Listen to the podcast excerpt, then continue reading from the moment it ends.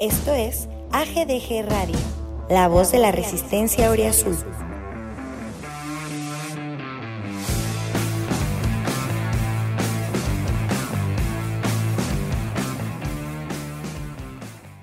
¿Qué tal mi gente de Grito de Goya? ¿Cómo están? Les habla su comandante en jefe, su humilde servidor, su amigo, su camarada, una nutria. El día de hoy me tocó conducir porque pues nuestro primer invitado de esta tarde quería estar del otro lado de la trinchera. Ustedes ya lo conocen, el poeta del grito de Goya, una de las voces más valiosas en Twitter Pumas, un auténtico vendedor de sueños, mi buen John Zuluaga. ¿Cómo estás, amigo?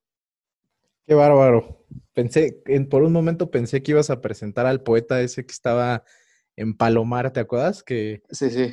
Pensé que estabas hablando de él, pero muchas gracias por, por tan bonita presentación. Hola a todos, aquí andamos de vuelta. Em, del otro lado tenemos a un viejo conocido de ustedes, un infaltable en esta alineación de lujo como siempre, el rebelde del activo, el salmón de Ciudad Nezahualcóyotl, el tuitero más infravalorado de Twitter, Pumas. Ariel, encantado de tenerte en este espacio como siempre. Muchísimas gracias, mi querido Mucha Crema de Oaxaca. Aquí andamos esperando a los Pumas y el anuncio de la Liga de Balompié para ver a, mis gloriosos Toros Nesa. Celebramos la noticia del Toros Nesa, amigos. Esperemos que todo salga muy bien. Y para cerrar, esta, eh, otro gran conocido de ustedes, una de las personas más carismáticas, una de las personas más queridas por todos ustedes, el arma más letal y que haya creado la suerte, orgullosamente sindicalizado de los balnearios de Huaxtepec, la mufa de Morelos, el Pumachi. ¿Cómo estás, amigo? ¿Qué tal, amigo? ¿Cómo están todos? Un gustazo estar aquí de nuevo. Como dato, me gustaría recordar que hace dos semanas tuvimos la misma alineación exactamente, entonces, pues ya, los quiero mucho, ¿no? A todos. Un gusto estar aquí. Sí, pero ahora me toca conducir a mí, ¿no? O sea, sí hay una variante ligera. Eh, sí, el material humano es lo mismo. Vamos Vamos a escuchar la editorial del buen John, que hoy nos trae un tema bastante interesante. Sin más preámbulo, adelante. Gritar Goyas, cantar como no te voy a querer y vivir un juego de Pumas siempre con el riesgo de sufrir insolación son situaciones que caracterizan a la afición del Club Universidad. Pero hay otra que seguramente has sufrido o has hecho sufrir, entre bromas o ya molesto en una de esas discusiones sin sentido por un partido perdido. La de ¿Tú qué vas a saber de la afición por Pumas si eres un aficionado de sofá? Es que ser un aficionado que no frecuenta el estadio porque no puede o porque no quiere es uno de los pecados más graves que uno puede cometer si es del azul. Es un poquito menos nada más que atreverse a ser de este equipo sin tener matrícula de la UNAM, lo que ya es mucho decir. Piénsenlo, ¿es menos Puma un aficionado que vive fuera de la ciudad? ¿Uno que prefiere no gastar y quedarse en casa para no perder detalle de un partido que le interesa ver? El que no viaja donde vaya el plantel? Si su respuesta es sí, felicidades por parar en una barra que toma mucho vino y fuma marihuana, y que va a socializar y por lo tanto no se puede perder un juego, ahí en la grada está la mitad de su vida, no nos debe sorprender. Si algún día lo pensaron como yo, seguro ya maduraron y se dieron cuenta que por ahí no va. Y si simplemente dijeron que no, sigan viviendo su afición como les dé la gana. En un mundo donde te quieren imponer reglas hasta para cómo hablar, no puedes dejar que te dicten cuándo brincar y cómo alentar.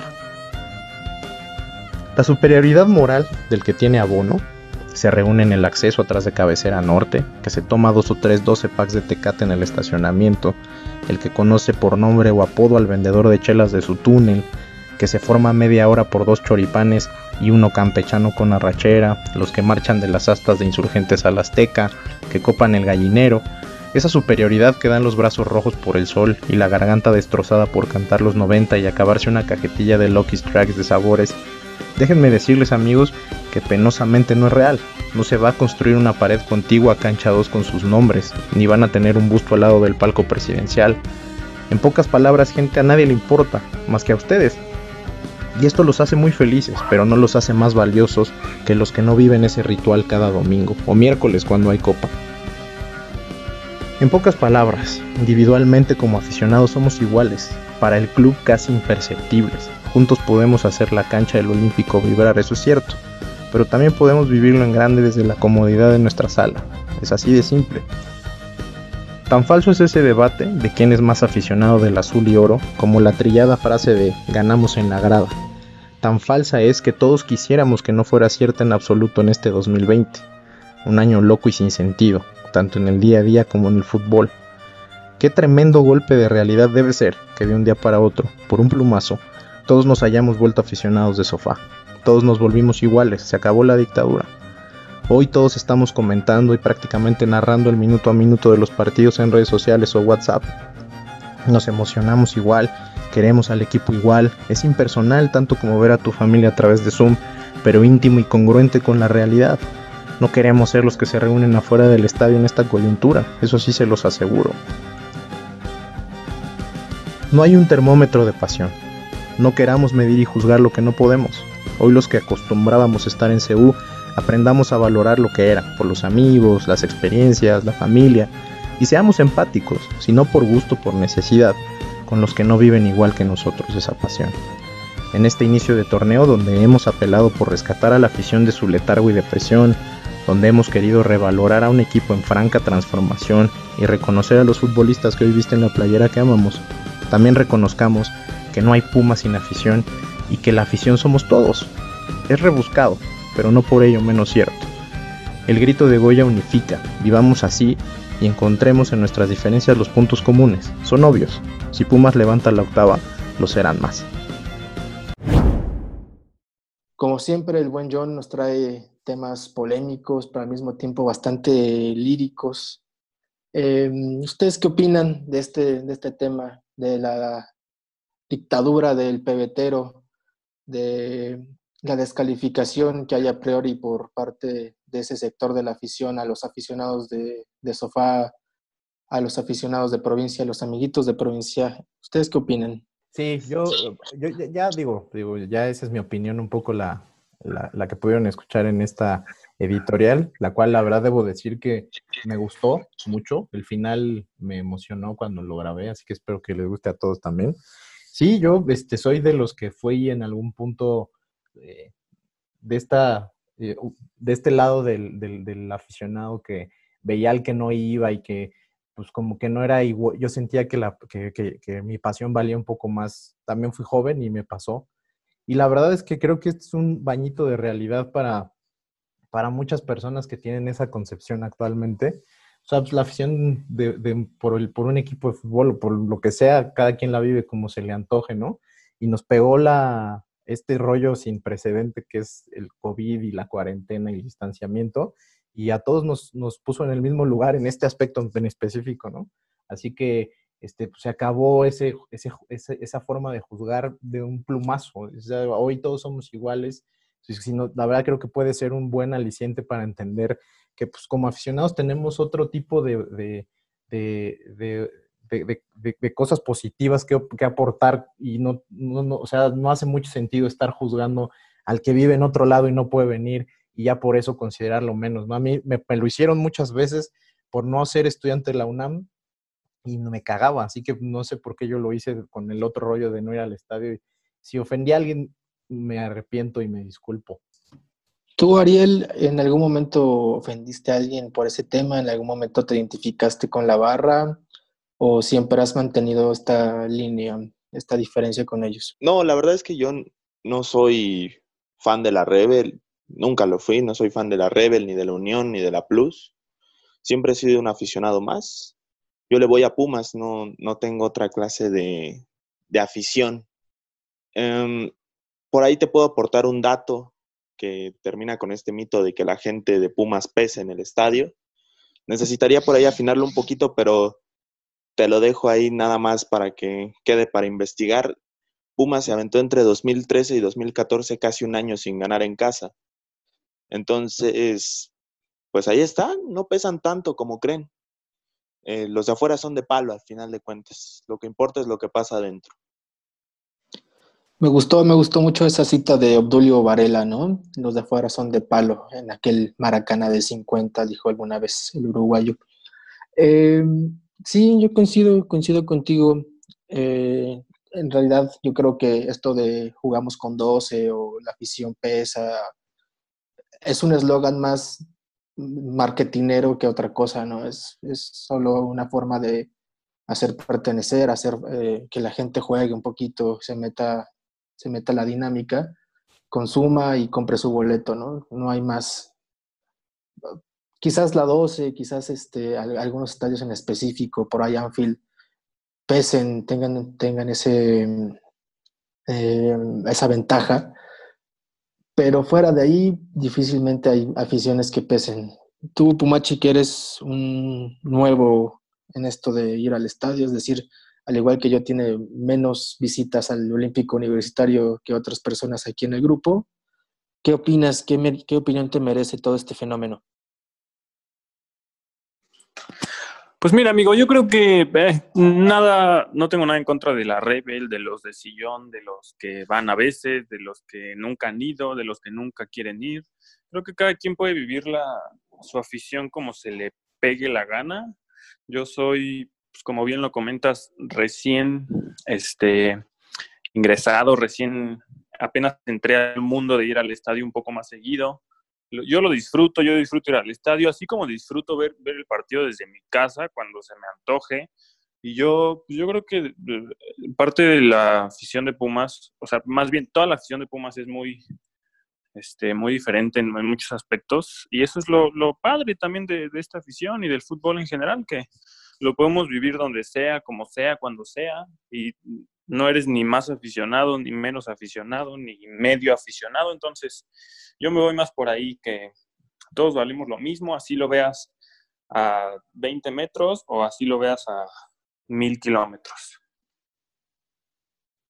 Muy bien, pues sí, coincido en general con ustedes. Hay, una parte de esta editorial que me gustó muchísimo, en la que John menciona que ah, ya no me acuerdo las palabras exactas, pero que en general la afición de Pumas tiende a ser sectaria, tiende a ser conservadora y es muy poco, es un poco cerrada, es un poco, ¿cómo decirlo?, hermética. Em, y, y, es, hay una nueva ola de aficionados completamente diferentes que empiezan a volver a la afición de Pumas mucho más heterogénea y que se están empezando a insertar de a poco en esta lógica y de a poco empiezan a imponer algunas condiciones.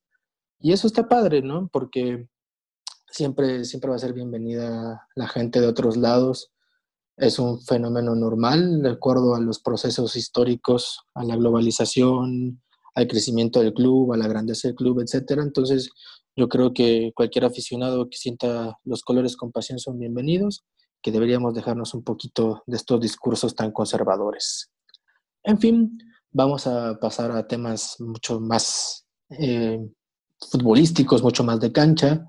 Y como primer tema yo les voy a poner eh, el tema del director técnico, ¿no?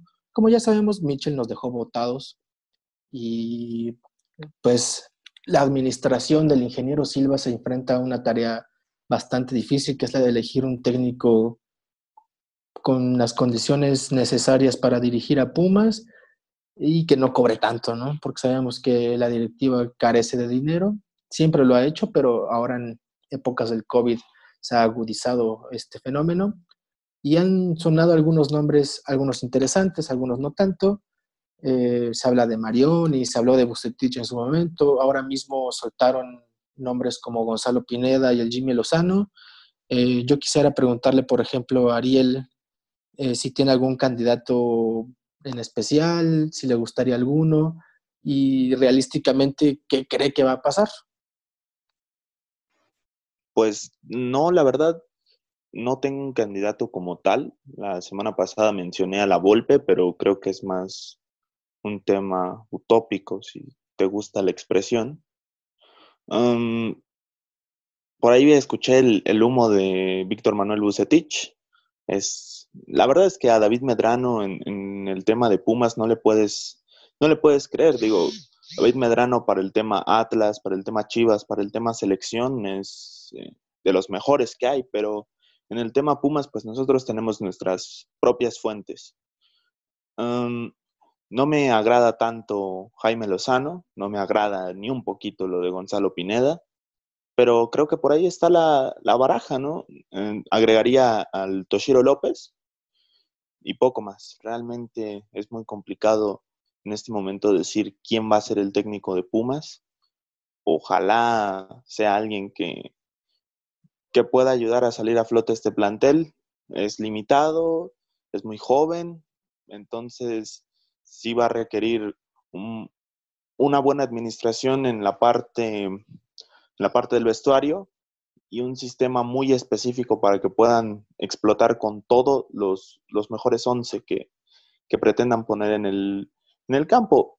Digo, el técnico que llegue va a llegar con seis puntos, dos victorias, ahí está servida a la mesa, si no es que Lilini dirige el partido con Juárez. Entonces, tienen este margen de, de maniobra para trabajar tranquilos, para, para por ahí poder imponer su idea, conocer a los capos del, del vestuario, negociar con el capitán, por ahí a lo mejor buscar otro capitán. Es, está tranquila la situación a pesar de que el equipo no juega muy bien. Concuerdo 100%, sobre todo con el tema de que es un torneo casi de prueba, ¿no? O sea, es un torneo en el que no vas a tener la presión de la grada, es un torneo en el que no te van a exigir tanto, es un torneo donde vas a llegar con un buen colchón de puntos a los partidos difíciles. Entonces, yo creo que es casi una situación ideal para un técnico nuevo, ¿no? Llegar con, con tantas ventajas, con tantas cosas a favor. Y en este caso yo te preguntaría, John, eh, ¿hay algún nombre de la baraja que ha sonado, del humo que, que ha sonado, que te atraiga, que te parezca medianamente bueno, que llena el perfil? ¿O sinceramente crees que de los nombres que han sonado no te llena ninguno? Mira, la verdad yo también estoy de eh, pues muy... Eh, no, no tengo muchas razones como para creer los chismes de la prensa, comillas, especializada, comillas, ¿no? O sea, últimamente las, la situación con, con, la prensa hacia Pumas es eh, más inventar y traer este ruido que otra cosa. Entonces yo, Bucetich, no creo que realmente haya sido considerado sabiendo que el tipo tiene este como halo de que todo lo que toca lo vuelve oro, seguro ya cobra pensando que así es, ¿no? también yo la Volpe decía que me encantaba la idea de traerlo en fórmula con campos. Bueno, o sea, ya también yo entendí desde el principio que era una chaqueta mental, ya en, la parte realista, yo creo que eh, entendiendo que hoy tenemos un plantel, que, un plantel que se diseñó para jugar de cierta manera, yo creo que debemos, eh, pues por lo menos pedir congruencia en que se siga y se respete esa forma, al menos en la que se pensaba que se tenía que jugar.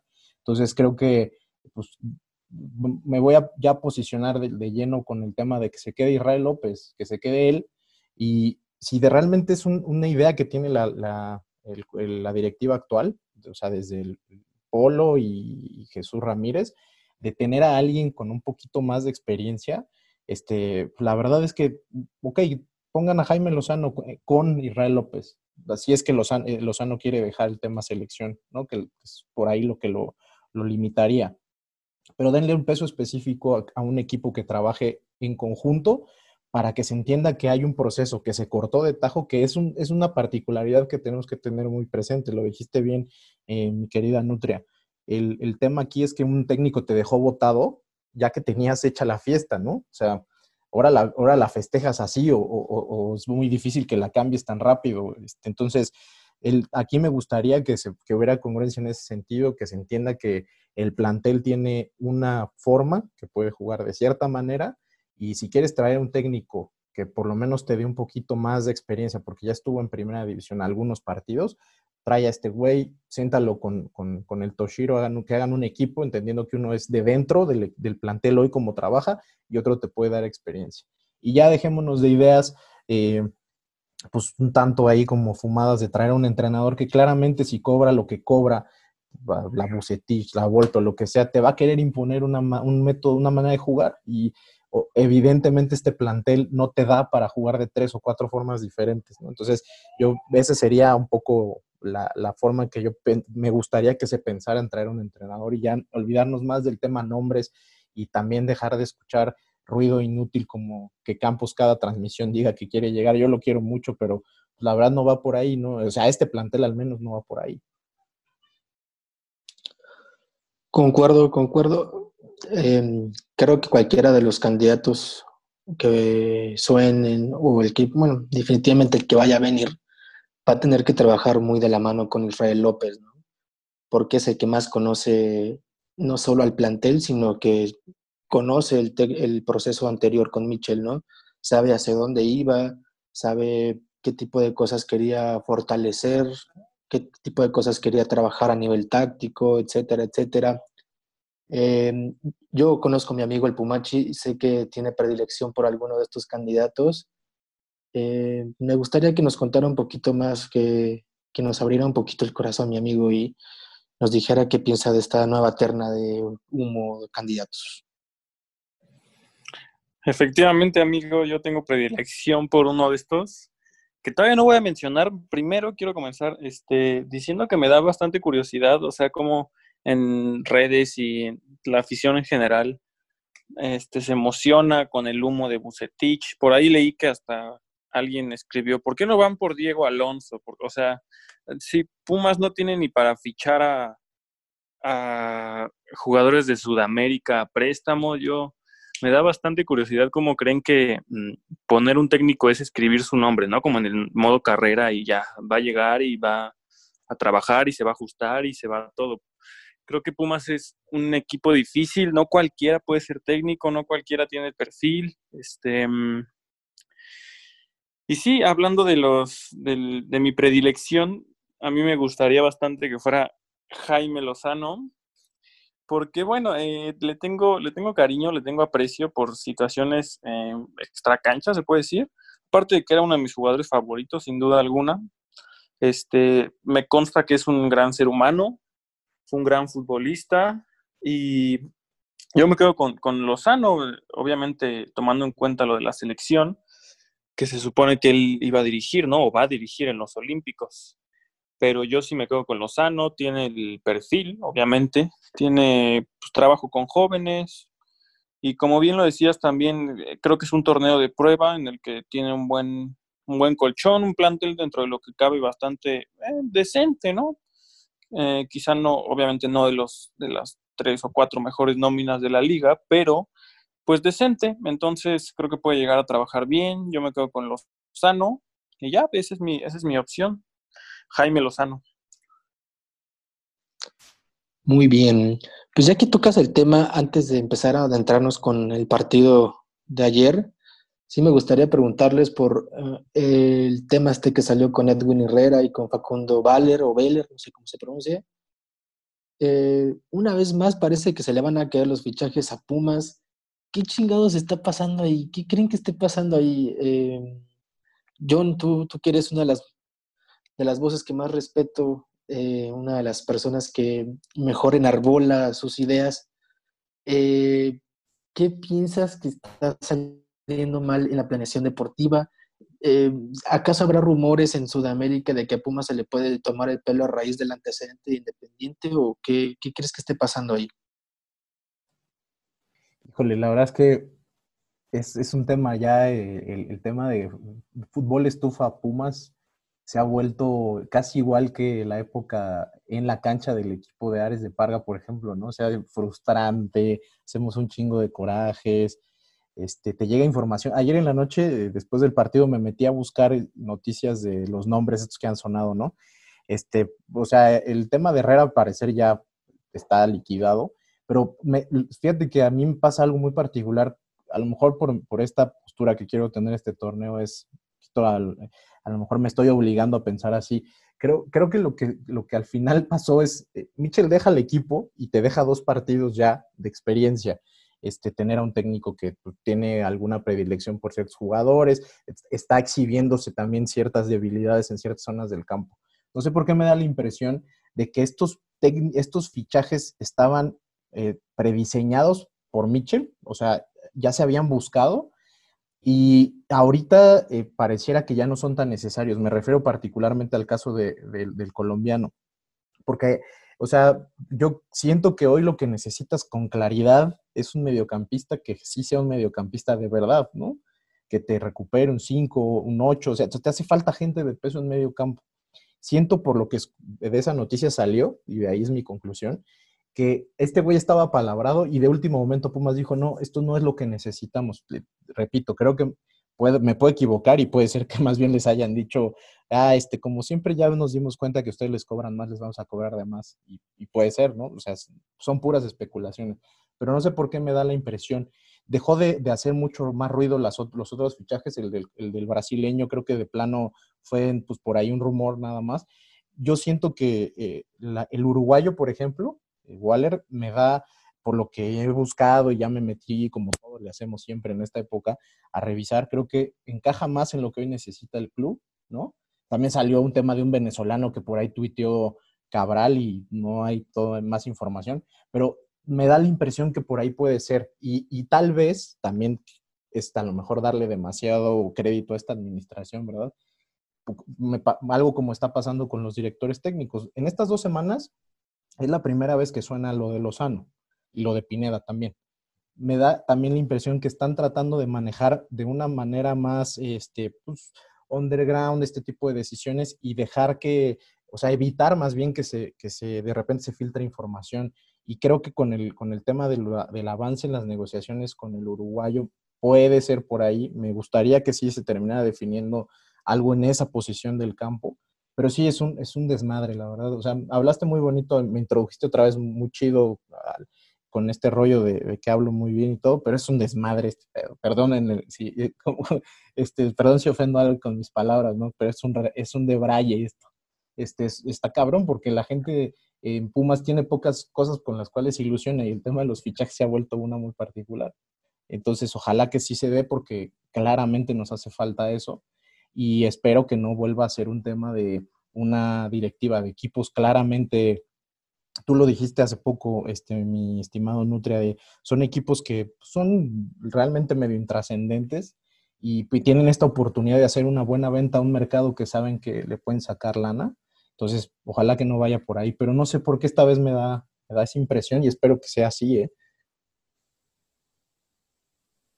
No te preocupes si, en algún momento sentiste que las palabras no fueron las adecuadas. Recordemos que este es un podcast y que en realidad es un podcast de aficionados. Entonces, por alguna extraña razón nos hemos mantenido en una línea bastante educada, pero en realidad podemos mentar madres a gusto. ¿eh?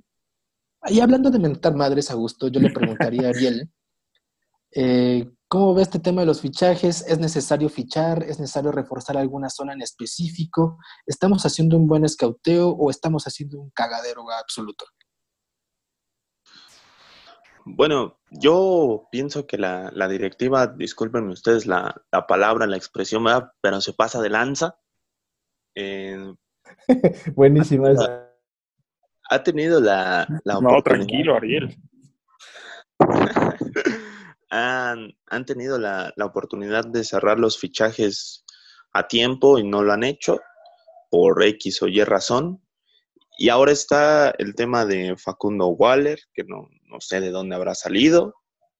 Está el tema de, del venezolano este que está como en incógnita que mencionó Cabral. Y tenemos el tema del técnico que también urge que se defina. A mí me parece que el, eh, esto se debió de planear desde que estaba Mitchell, ver qué era lo que le faltaba al equipo y reforzar con base en esas eh, carencias al plantel. Es tarde en este momento, pero sobre la marcha te puede ayudar un poquito. Yo creo que a Pumas sí le hace falta gente en el medio campo, gente por los costados. Y si no es en esas posiciones, yo la verdad no buscaría ningún refuerzo y me ahorraría el dinero. O sea, no, no estamos en tiempos para estar gastando la plata que no se tiene y ya en invierno ver exactamente qué es lo que le falta al equipo. Yo coincido ahí con, con John, que me parece que la directiva está buscando que ya no se filtre tanto la, información. Se ha filtrado, se filtró con Castillo, se filtró con Dineno, se filtró con Carlos González, se filtró con Malcorra. Entonces, toda esta filtración termina por incomodar un poco a los mismos jugadores, a los representantes, a la directiva. Y no le permite a Pumas tener esa capacidad de maniobra para evitar que las negociaciones vayan a otro lugar. Que 500 mil dólares más, que 50 mil, que es que esto no, no me parece, que cómpralo, que préstamelo. Entonces sí es, sí es difícil de repente operar con la prensa filtrando tantas cosas. A mí me gusta esto de la opacidad para negociar y que Puma se maneje debajo del agua para, para este tipo de cosas. Digo, en el, caso del técnico, yo creo que se va a quedar Israel López.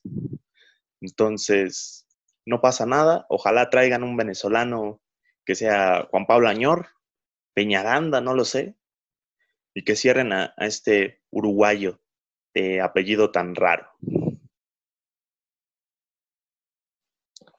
Creo que tanto John como Ariel lo han definido bastante bien. Estamos en, en un limbo de, de, indecisión absoluta, ¿no?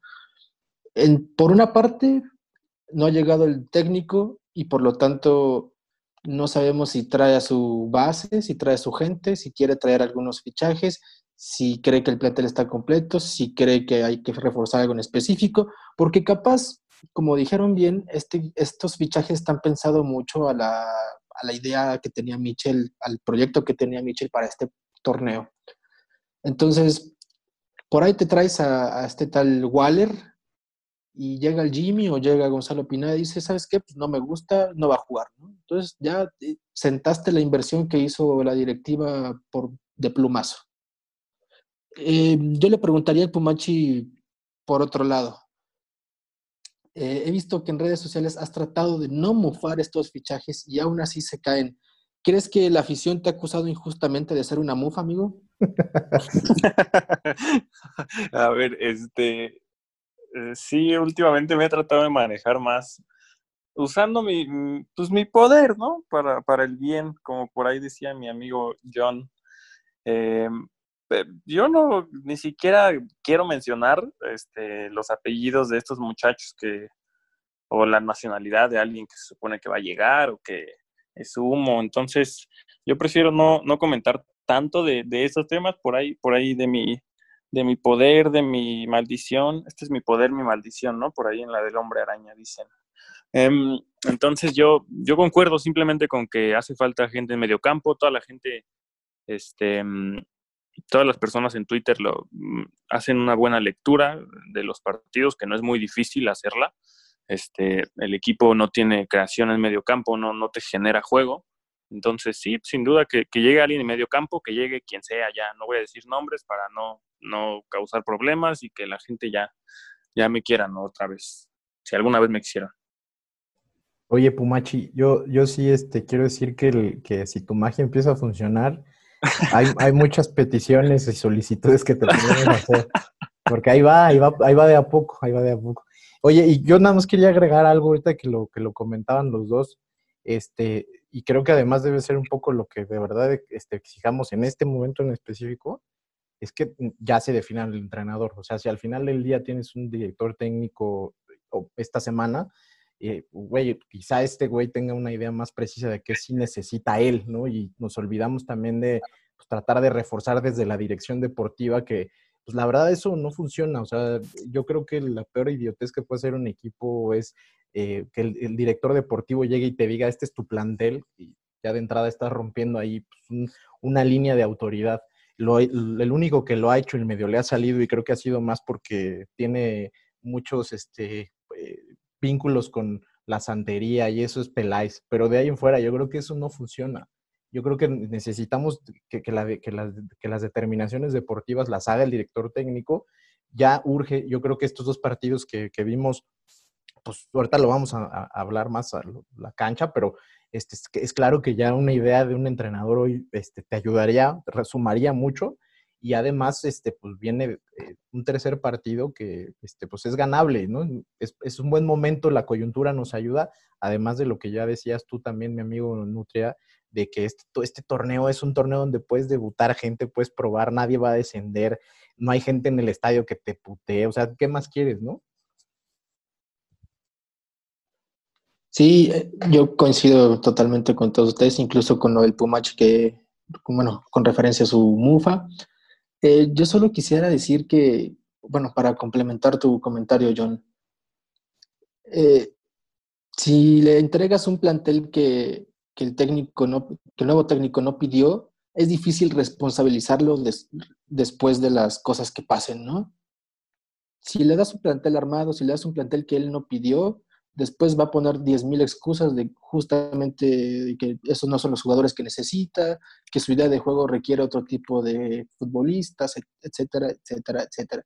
Entonces, si le quieres este, endosar de una vez la responsabilidad al técnico, lo más razonable es permitirle al técnico que te pida los jugadores o que te pida las posiciones que necesita reforzar. En fin, pasemos a temas de cancha. Ayer los Pumas de la universidad jugaron en el Estadio Jalisco contra el Atlas. Se sacó un resultado bastante afortunado porque el desempeño del plantel sigue siendo bastante mediano, por no decir decepcionante. Eh, yo quería que estuviera aquí Dianita Alonso para que defendiera a Andrés Iniestra y nos demostrara de qué manera nos hizo falta, porque aunque ella diga que lo íbamos a extrañar, aunque ella diga que lo extrañamos, yo siento que los tres vamos a coincidir, bueno, los cuatro, no me, incluyo a mí, yo creo que los cuatro vamos a coincidir en que no lo extrañamos para nada. Ariel, ¿tú cómo viste el desempeño del partido? ¿Destacarías a alguien en específico? algún underdog, algún underrated por ahí que te haya parecido que la, prensa no mencionó lo suficiente. En general, tus opiniones del partido, amigo. Em, de arriba para abajo, perdón, de abajo para arriba más bien, te puedo comentar que Talavera estuvo bien, tuvo un par de intervenciones ahí muy interesantes, una salida por ahí al minuto 96 me parece, bien a lo tonto que pierde la pelota, pero son cosas naturales. A veces los, los arqueros suelen tener ese tipo de errores. Me gustó otra vez el desempeño de Johan Vázquez. Se va consolidando, se ve fuerte, se ve más inteligente, con mejor lectura de lo que van a ser los delanteros. No me gusta Nicolás Freire. Los laterales son irrelevantes. Mayorga y Jerónimo, poquito, la verdad. Em, no me agradó lo de Gutiérrez. Gutiérrez no es lateral. Gutiérrez tiene que jugar un poquito más adelante. Mozo tuvo dos intervenciones en, en defensa y en, y en ataque se vio terrible. Otra vez con las carencias que tenía hasta antes de que llegara Mitchell. En el medio campo, pues de nuevo perdidos. Solo que yo le daría el beneficio de la duda a Lira, que para mí estuvo correcto en lo que tuvo que intervenir. Vigón es un cero a la izquierda. Fabio Álvarez inoperante, tuvo la asistencia y desapareció del partido. Y nuevamente Iturbe entró bien, me gustó lo de Iturbe. No soy mucho de reconocerle a este hombre, pero me gustó lo que vi. y lo de Dineno y Carlos González. Carlos González es talachero, está en una función que nunca le había visto, la verdad, porque era lo que hacía Felipe Mora cuando hacía pareja con él. Y me agrada, más, eh, más integrado a la construcción del juego, toca, triangula, se mueve, jala la marca. Y el tema de Dineno, que para mí es el, es el 9 perfecto para la situación actual de Pumas, tiene dos y hace las dos. Entonces, un poquito que descartar en el tema, poquito que destacar en el tema colectivo y en las individualidades muy bien. Ojalá podamos continuar así. Atlas nos dio una friega por 30 minutos en el primer tiempo y por unos 15 o 20 en el segundo. Entonces, no se puede ser tan irregular. Yo espero que tengan un rendimiento más parejo ya cuando llegue el nuevo técnico. No me gustaría que terminaras el, el, comentario ahí, porque aunque este espacio sea de análisis, yo creo que también es de catarsis. y es importante hablar del malparido de Malcorra, ¿no? Y a huevo. El, el rastudo. Hijo de, la, rechingada. Hijo, hijo, hijo. Sí, sí, sí, sí, sí, exactamente. Y por ahí les quería picar la cresta porque creo que, es un buen tema. ¿Qué opinan del desempeño de Víctor Ignacio Malcorra el día de ayer? Eh, yo, primero, Ariel, termina el comentario por si quieres agregar algo ahí y después me voy con John. No solo le preguntaría de, de, de Víctor Ignacio Malcorra, también me gustaría preguntarle por algunos temas en específico, en especial el de Lira y por ahí la, ausencia de Mozo. Sí, bueno, nada más para ahí añadirle un poquito al, comentario. Me parece que Lilini no es el técnico adecuado. Me gustó ver que el Toshiro López da indicaciones y es un poco más abierto con los jugadores. Em, no estoy en contra de que se debuten futbolistas. Sí parece que a veces los debutan por debutarlos. Ojalá podamos ver a Mauri García en un, eh, en un ambiente un poco más favorable y ya poder ver a Leo López más adelante tomando el medio campo. Malcorre es un malagradecido, es la definición de malagradecido, irrespetuoso. Eh, no, no tengo palabras, digo, trato de ser un poco más medido cuando hablo en los podcasts, pero lo de Malcorre es impresentable, o sea, no puede, entiendo que celebres el gol, pero no puedes hacerlo provocando, todavía vas y le dices culiao, no sé qué estupidez le dijo ahí un aficionado en, en, este, en Instagram, que si le ardía la cola, que mil cosas más. Es, es esa clase de tipos que no tienen que estar en Pumas nunca más. Sí tiene que haber un filtro entre lo deportivo y lo humano, porque este, este hombre no, no, no es una buena persona y se nota. Cuando eres un malagradecido, no eres una buena persona y eso habla mucho de él no habla tanto de nosotros como se habla de él. Ayer en lo futbolístico, pues le dio un repaso a Mozo y a Gutiérrez. Eso, eso es lo único que yo podría agregar ahí en el análisis deportivo, si a ti te gusta. Pues vámonos sin más preámbulo con John. Sí, ¿Qué opinas? La, verdad, igual, eh, ayer no perdí oportunidad de ir al Instagram de este señor y decirle un par de madres, porque tiene sus mensajes abiertos por si quieren darse una vuelta. Este, yo, no, o sea, no puedo creer eh, una cosa que, o sea, independientemente de que sí, el güey obviamente iba a salir tratando de hacerlo todo bien porque tiene este pedo y este, esta espina clavada. Yo lo dije en alguno de los podcasts donde hablamos de que él se iba, dije, bueno, él al parecer hace mucho, mucho grupo, ¿no? O sea, parecía que el tipo era como de los líderes de los jugadores extranjeros y los asados famosos. Yo lo primero que te diría es, la falta de respeto a los amigos que en teoría dejan el club, ¿no? Porque el güey te gritó el gol y les enseñó el número. Para empezar fue un autogol. Si, si ese balón no lo toca Johan Vázquez, eh, Talavera lo, mata con el pecho. O sea, no, es un, es un ridículo. Y, la verdad es que sí me, me, me parece que, este, o sea, lo que exhibió este, este, este evento desafortunado es que a, Pumas llega cualquier cabrón a jugar. Eh, eh, Castillo es otro ejemplo, ¿eh? No se nos debe olvidar que el tipo se aventó dos posts después de irse como de sí, Pumas eh, desde Portugal, y después aquí vino y reventó porque se enojó de que la gente le, cuestionaba su salida, ¿no? O sea, hay un filtro en lo humano que cuando dicen mucho este tema del tipo de jugador de Pumas, el, decía Pumacho ahorita, no cualquiera puede llegar a, entrenar a Pumas, hablamos sí de lo económico, pero también hay un tema formativo, que ayer decían en la, en la transmisión de Azteca, pero completo, perdón, completamente erróneo. O sea, no es que Pumas tenga que sacar jugadores a destajo.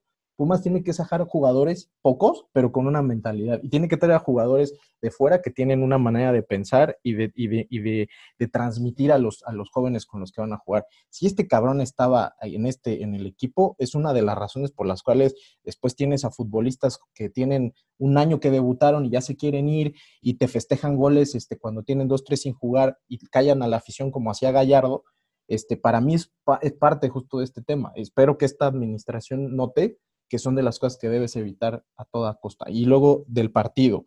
Del partido, yo coincido contigo, me hubiera encantado que hoy hubiera estado aquí Dianita. Eh, ya me estaba yo saboreando ahí el debate porque no creo que hubiera tenido muchos argumentos para defender a, a, a, Iniestra como ha pasado. O sea, ha reconocido que es un tipo que no te aporta. O sea, fíjate qué tan malo debe ser su desempeño que hasta no jugando tenemos que sacar su nombre. Lo de lo del Ira yo ayer, y, supongo que tú vas a tener una opinión similar, Minutria, pero este, con, el balón en los pies fue donde me, causó un poco de conflicto, pero eso sí se lo puedo atribuir a que el tipo estaba debutando, ¿no? O sea, si te vas a poner nervioso, es muy probable que lo hagas cuando tengas que tomar una decisión de un pase. Este, me parece que es algo muy natural. El tipo tiene 20 años y yo le voy a dar igual el beneficio de la duda. No le voy a quitar el beneficio de la duda a los 90 minutos jugados en primera sí lo voy a hacer con Iniestra cuando tiene mil y tantos, este, y la verdad no pasa nada, ¿no? Este, en el caso específico del, del, inicio del partido, las dos cosas que me llamaron otra vez la atención fue que no jugara Mozo, que no empezara Mayorga. Ya entendí por qué no juega Mozo. este, algo físicamente no, todavía no está trabajado en, cómo venía jugando en el torneo pasado que se detuvo. Y a la ofensiva fue una lágrima. O sea, la, la mejor imagen que te puedes llevar de cómo estamos ahora es lo que hizo sin portero. O sea, no hay nada más. O sea, esa es la mejor manera de explicarlo. Gutiérrez no es lateral y, si, Malcorra te baila, tú debes entender que no es lateral y decirle a tu entrenador no me vuelvas a poner ahí te puede bailar otro, algún delantero este, de, la América, si quieres, ¿no? El Cabecita Rodríguez, pero no te puede bailar Malcorra como te bailó. Eso te exhibió mucho más este, de que si hubiera sido cualquier otro jugador. Rivas de, este, está en la banca, lleva un proceso, es un lateral derecho y ayer con línea de cuatro necesitabas a jugadores por las bandas que marcaran más a que fueran carrileros, yo siento. Creo que ahí hay un error este, en el planteamiento, pero yo no soy entrenador, es una impresión de aficionado. Y lo que sí destaco también muchísimo que dijo Ariel, me, ganó un poco, este, yo también lo tenía pensado, es, me dio gusto ver que, que, Israel López estaba hablando con, me parece que es Saucedo y Carlos González, y el tipo se ve que este, pues está hablándoles al nivel. Por eso digo, si ya está pasando eso, de facto es el entrenador, no nos quitémonos de problemas, hay muchas cosas que corregir, quizá el tipo necesita a alguien más de peso al lado, tal vez, y si no, este, pues por lo menos que tenga la autoridad y el espaldarazo para que entonces pueda poner orden. Hay muchas cosas que corregir, pero la principal es que en medio campo, pues no hay medio campo, sino si en este tipo de, de planteles te está saltando tener un buen contención, tener un buen creativo, pues paga, cabrón, paga por uno, ¿no? O sea, es necesario, o sea, es claro. Y hasta ahí la voy a dejar para que se extienda mi amigo Pumachi. Con, con, Pumachi queremos tratar otro tipo de temas. No es que no lo consideremos un experto analizando el juego, pero es que el tema Pumachi da como para jugar con otras cositas, ¿no? Y ayer empezó una campaña bien interesante. Después de muchos intentos logramos convencerlo de usar la mufa a nuestro favor. Y creo que ayer empezó a dar resultados se, habla poco de que el, Pumachi por fin pronosticó que Pumas perdía y al final de cuentas se terminó rescatando un resultado hasta diría medio injusto, ¿no? Yo, yo, entiendo que en el fútbol no existe esto de la justicia y que la justicia la hacen los goles, pero estábamos dando un partido bastante penoso, el equipo se mostraba bastante inoperante, sin embargo, Dineno te tapa demasiadas falencias con los goles, ¿no? Yo a Pumachi le preguntaría sí, sí entiende que el, que el tema de la mufa y todo, pero también me gustaría preguntarle si está preocupado por el tema del almozo. ¿Está deprimido? ¿Viene en mala forma? ¿Se enfermó? ¿Qué, qué, está pasando para que, para que Gutiérrez te esté ganando el puesto? Un tipo que no es lateral claramente y que ayer hizo ver a Malcorra como si fuera el mismísimo Cuaresma antes de las drogas, güey. a ver, eh, pues yo espero que Alan Mozo esté bien. Desde aquí le mando todo mi cariño si es que nos está escuchando. No tengo duda en que va a recuperar su nivel hoy. O... Y va, va a recuperar su nivel, va a recuperar la titularidad, porque sí es. ¿Cuál nivel? Va a recuperar el nivel que mostró en el juego contra el América del torneo pasado. este, entonces yo confío bastante en Alan Mozo. Celebro que no esté en este capítulo Diana Alonso, porque ¿qué nos iba a venir a decir de Iniestra, por favor? Eh, nos iba a venir a decir que, que no estuvo su barba en el partido o algo así. Yo creo que no, no, no, no tenía mucho que, con qué defender a Iniestra. Eh, vi bien a Lira, o sea, lo vi obviamente debutando. Es, es difícil destacar también si no tienes eh, mediocampistas, pues que te den seguridad, ¿no? También que te, que te orienten un poquito. Bigón, la verdad, creo que es súper irrelevante. yo no tengo idea de que cuál es su función dentro del campo, más allá de, pues como eh, ser un poco líder, ¿no? En el medio campo se supone, pero yo, yo no lo veo mucho, mucho caso. Vi bien a Lira, vi pues, eh, regular a Mozo, muy a mi pesar. Ocupé la mufa para bien, como ya lo había comentado, ya me convencieron. No la voy a usar tanto para no mufar mi propia mufa, porque ya ahí sí quién sabe qué pasaría. Este, entonces, pues esas son mis impresiones del partido. Básicamente, me preocupa que pues se ganaron estos partidos y sí, obviamente es importante los seis puntos, pero cuando te llega un equipo de verdad, otra vez te va a dar un, un, un madrazo, ¿no? En la, la realidad te va a pegar en toda la cara y a ver qué pasa, pero estoy preocupado, pero cuando menos se ganó, ¿no? Se sacaron los resultados, que era lo importante. Así es, yo también agregaría que eh, Ligini tampoco lo ha hecho tan mal, ¿no? Eh, yo, yo siento que, o bueno, más bien me lo han expresado varios de ustedes, que consideran que Ligini no es el gran técnico. Naturalmente no es el gran técnico, pero está cumpliendo, está sacando los resultados que tiene que sacar. Digo, obviamente son la, es la parte del calendario que en teoría ya está mucho más accesible, en la que le podemos exigir realmente a Pumas que saque los puntos, los tres puntos siempre. Pero ahí va, ahí va. O sea, yo, yo digo, yo creo que siempre que te deje un técnico votado tres días antes del inicio del torneo, es casi el primer clavo del ataúd para, tener, para, el, para el torneo, ¿no? Es casi síntoma inequívoco de que va a ser un torneo para el olvido, y sin embargo, ahí vamos, sobreviviendo, flotando en alguna madera de este naufragio. Eh, esa madera se llama Juan Ignacio Dineno, sin duda alguna. Exacto. Y no es una madera, es un yate. Y ahí vamos, ahí vamos sobreviviendo, amigos. Eh, vamos a, darle oportunidad. ¿eh? Me gustaría agregar algo rapidísimo. Sí. De que mm, algo que tuité yo el día de ayer, después del segundo gol, de la jugada que le vi a Carlos González, la verdad me pareció sublime.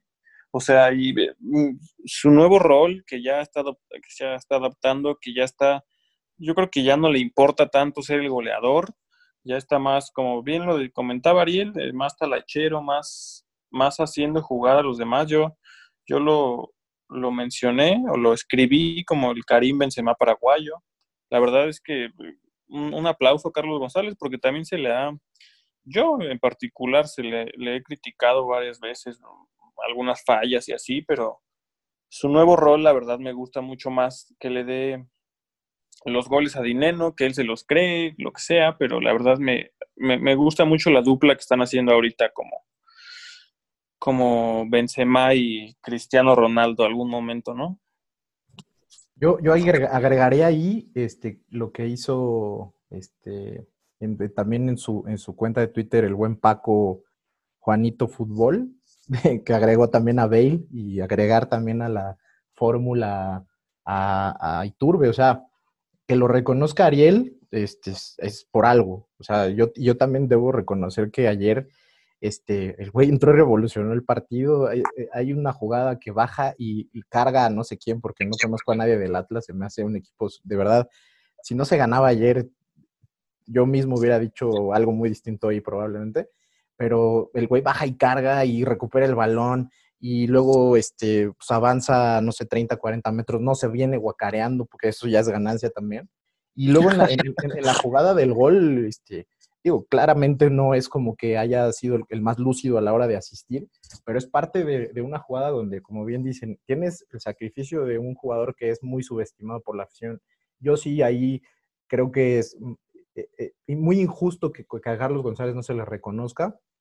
Cuando se vaya se le va a reconocer, así somos, y va a tener viudas y eso. Qué jodido que cuando está no se le reconozca que es un tipo bien distinto, es un jugador que tiene muchas virtudes, cabecea, tiene buen control, tiene buen, es buen dominio de balón, visión, etcétera. Bueno, no sé, no, tampoco es como que haya hecho mucho, si quieren verlo así, pero el sacrificio es una cosa que no cualquier delantero punta tiene. Y, este, y lo de dinero, sí, yo no comenté nada, lo estoy obviando, pero este, lo, que estamos teniendo con este jugador, eh, eh, igual un comercial ahí, este, me, un amigo, buen, muy buen amigo de la chamba, que es colombiano, bueno, es colombiano mexicano, y, ayer que tuiteaba yo que cómo hay gente que, ayer eh, alguna cuenta dijo que este era el ídolo de Pumas, y hubo quien dijo, no mames, ¿cómo crees? O sea, lo menospreciaron así como si hubiéramos estado hablando puta, no sé, de Reinaldo, ¿no? Este, y la impresión que a mí me dejó fue, pues, qué pinche gente tan ignorante tenemos como afición. Con razón los jugadores se quieren ir a la semana, ¿no? Y me decía mi cuate, o sea, güey, Dineno vino y se comió la liga colombiana. O sea, este güey mojó en todos los campos en los que jugó y, o sea, era un jugador que a todo mundo, además me decía que todo mundo le cae bien y pues sí, pues es un ángel caído, ¿va?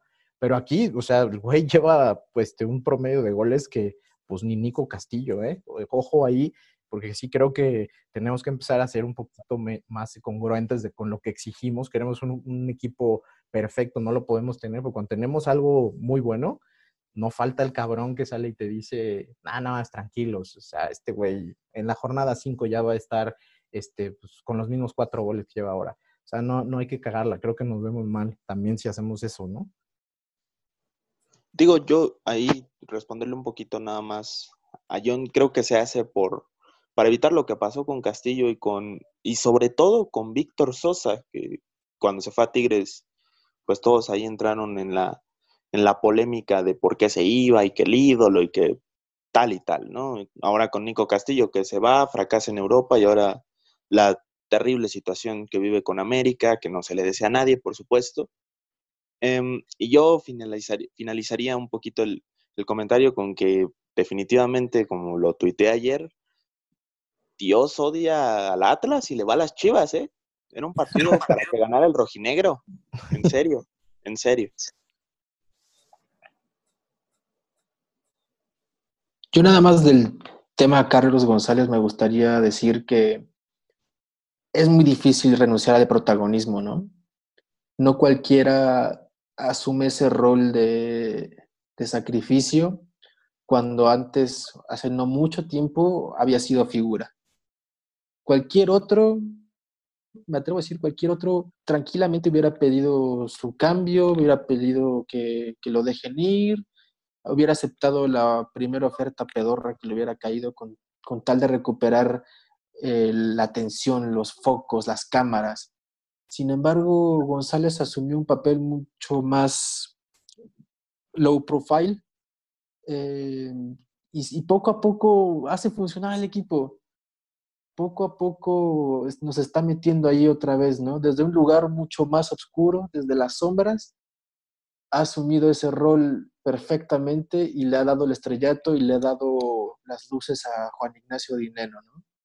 Yo creo que entre ellos hay demasiada complicidad. Se dudaba al principio si realmente iban a rodar bien juntos, si alguno tenía que comer banca y nos están demostrando poco a poco que están bien adaptados, que son bastante solidarios entre ellos mismos y que por lo menos uno de ellos está dispuesto a asumir un papel mucho más eh, modesto en comparación al otro, con tal de que el equipo sume puntos, ¿no?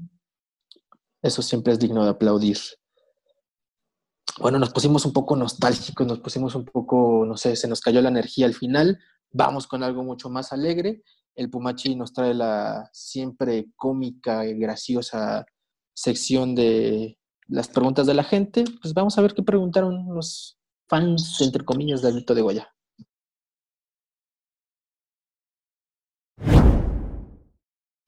Por supuesto, vamos para allá, vamos con la... ¿Cómo dice? No podemos saltárnosla. Bueno, Ariel está fuera de este capítulo y de los siguientes tres. Se va suspendido. Expulsado ah. como ministra. Ah. Solo, tienen que dejar que se despida. Si no tenemos la despedida de, Ariel, sí le baja mucho el ritmo. sí, ya, ya nomás va, va, a estar en los próximos capítulos dando su consejo, pero a partir de ahora está suspendido indefinidamente. Los horóscopos. Ah, la despedida va a ser pregrabada. bueno, a ver, este, vamos para allá. Me gustaría a mí hacerles una pregunta que respondan eh, con la, cualquiera de las opciones que les voy a dar. ¿Ustedes preferirían que llegaran dos refuerzos en el medio campo, pero que se quede Lilini, o que no llegaran refuerzos y que llegue un técnico? Este, pues primero responde tu amigo Nutria. Que si, a ver, ¿puedes repetirme la pregunta? A ver, anota si quieres, cabrón. Sí. ¿Prefieres que, que lleguen dos refuerzos en medio campo, los que quieras, los que hagan falta, pero que se quede Lilini o que no lleguen refuerzos y que llegue técnico. Opción 1, opción 1. Yo creo que, este equipo va a rodar, va a volar con un par de buenos mediocampistas. Dos refuerzos tú prefieres. ¿Y tú, Millón, qué dices? Yo también opción uno porque además en, esa, en ese paquete no, es- no quitas a Israel López, está ahí y yo creo que lo que le hace falta al equipo son un par de buenos mediocampistas, ahí coincido al 100%. Si a este equipo le pones mediocampo se vuelve un equipo porque tiene porteros centrales y delanteros, entonces por ahí va. ¿Y Ariel qué dice? Ay, qué bárbaro, Magadán, qué nivel de pregunta. Este, pues, que lleguen, que lleguen los dos, los dos refuerzos, ¿no? No, es lo que urge más. Ya, ya está Lilini y está el Toshiro ahí en la fórmula, entonces podemos aguantar con esos seis meses o hasta un año. Yo no sé por qué había creído que mi cabeza sonaba bastante bien y que iba a estar interesante, pero quizá, quizá era muy fácil la, la respuesta. Así que mejor vámonos con las preguntas de la gente, porque ellos sí preguntan cosas un poco más interesantes. Ya calienta, ya calienta el qué pendejo, pendejo, pendejo, pendejo, pendejo de Ariel. No me la creo. El árbitro dice, no mames, no me la creo. A ver, este, vámonos rápido con arroba de Diana Alonso. Nos dice su top 3 de peores jugadores en este arranque de torneo. Supongo que de Pumas, no especificó, pero supongo que de Pumas. Andrés Siniestra, Andrés Siniestra y Andrés Siniestra. Gracias. Este, ¿coincidimos todos? Sí, yo, bueno, no, yo, Andrés, en primer lugar, segundo Iniestra y tercero Bigón, porque si este güey no lo podemos quitar, o sea, ha hecho un par de partidos lamentabilísimos el güey. Y Ariel, Iniestra, Iniestra y Bigón. yo digo que les faltó también ahí a Fabio, ¿no? Que la verdad también bastante flojito, creo. Pero bueno, Ay, güey, sí Eh. es cierto, sí es cierto, se me olvidó. Así de intrascendente es Fabio, ¿no? Se nos olvida hasta para ese tipo de tops. Como que el, el- el dorsal 10 desde hace mucho tiempo ya no está, ya está un poquito malde- maldecido, ¿no? Con una maldición, maldecido. Maldito. Em, maldito, ya sé, ya sé. Este, continuamos con arroba Gio Tadeo 04. Pronóstico para cuándo venderán a Dineno. Eh, primero, John, a ver qué dices tú. Dijo, está, está cruel, güey, esa pregunta, porque yo te diría que ojalá que nunca, pero este, si el tipo sigue teniendo el desempeño que tiene, en el próximo mercado de fichajes, van a preguntar si llega una oferta y lo tientan, te lo pone difícil para que en el siguiente, yo creo que un año pudiera ser, o sea, creo que en un año, espero, además que no lo vendan aquí, eso sí, o sea, si, si lo vas a, si estás viendo lo que te genera, bilíndalo bien, güey, y trabaja bien en esa parte, véndelo afuera para que no te anote después a ti, ¿no? O sea, es como la básica en Europa, cualquier equipo de mitad de tabla para abajo lo hace, así que yo espero que aquí tomen una decisión parecida con él, con Johan, con, con gente que se le ve capacidad. Entonces, mm, que creo que pudiera ser un año si el tipo sigue en este rol de, de killer.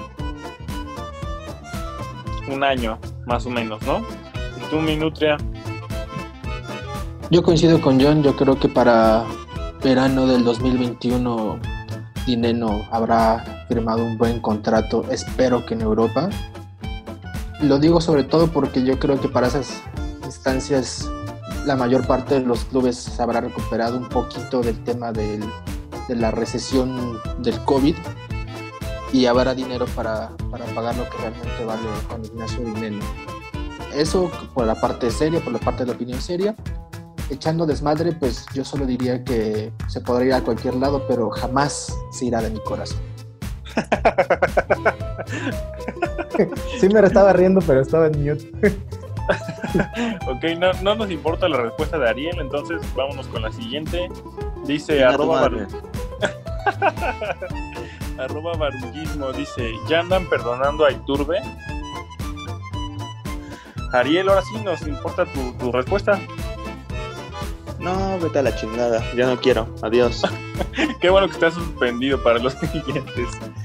¿Ya, anda, ya andamos perdonando a Iturbe entonces, Millón? Un poco. Este, hay que esperar un poco más. Este güey se puede caer en cualquier momento otra vez a la mediocridad absoluta. Yo espero que sí. Este, o sea, digo, espero que sí lo podamos perdonar al 100%. Por lo pronto, ahí vamos, vamos. O sea, ya no estamos tan enojados, pues. Pues bien, este, y vámonos con la siguiente, dice... Oye, pendejo, no me preguntaste a mí. Ya no hay mucho más que agregar, amigo. Vámonos con la siguiente, por favor. Arroba RCval. ¿Cuánto esperan que dure la buena racha de este torneo? Ahora sí, mi una nutria, ¿cuánto esperas que dure? Eh, no sé, ¿cuándo vienen los partidos? Creo que hasta la jornada 5 aguantamos invictos y casi con los, todos los puntos. Todos los puntos.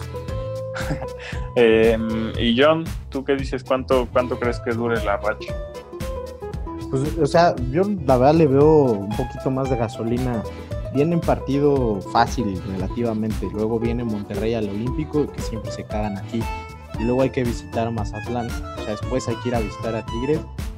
Si de ese partido se sacan puntos, yo creo que todavía podemos seguirle porque sigue Cholo, sigue Puebla. Yo creo que esta racha va a durar un poco más. No quiero decir que vamos a ganar todos los puntos, pero creo que este torneo va a ser más parejito.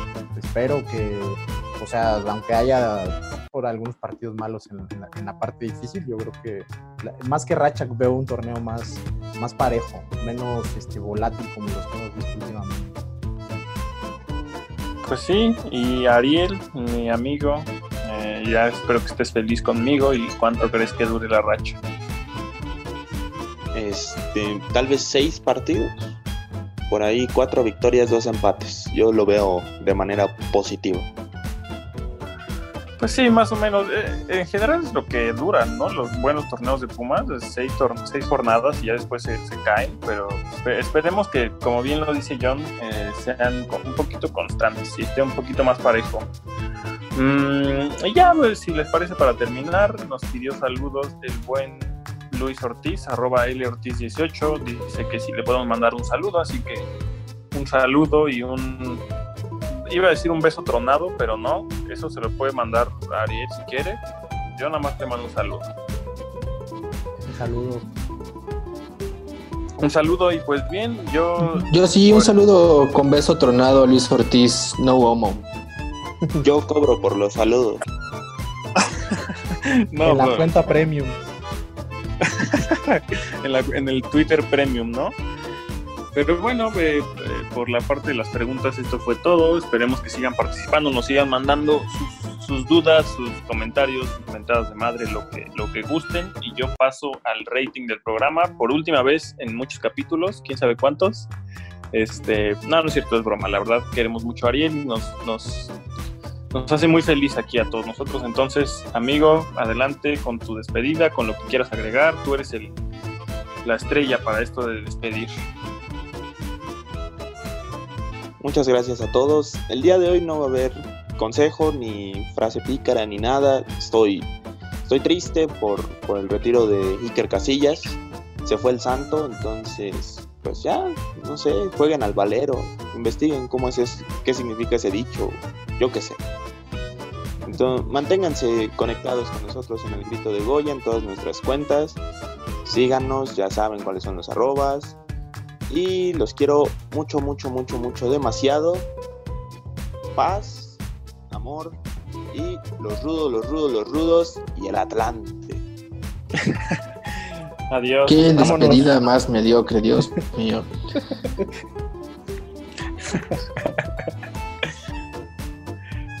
Bueno, pues ya nada más para despedir, me gustaría eh, pedirles a todos ustedes que nos den su arroba de Twitter para que, los, para que la gente que nos escucha los pueda encontrar y pueda interactuar con ustedes. John, John Zuluaga 26 junto. Ariel, Arroba Sanic con doble A y Pambol MX. Ahí búsquenme también. Gran cuenta esa, ¿eh? sí, coincido. Pumachi, Arroba Alan-Mozo 251. De- tenías que hacer el chiste, ¿verdad? No, pues arroba el Pumache MX ya, como siempre. Muy Retírate. bien, pues igual Ya, los por invito a que sigan las redes sociales de Grito de Goya. Esto ha sido todo. Ariel no quiso hacer el- la despedida de siempre, entonces pues hasta ahí la dejamos. Un saludo fuerte hasta donde nos estén escuchando. Bye bye. Adiós. Esto fue AGDG Radio, la voz de la resistencia Azul. Recuerda seguirnos en nuestras redes sociales, arroba al grito de Goya en Facebook, Twitter e Instagram. Adiós.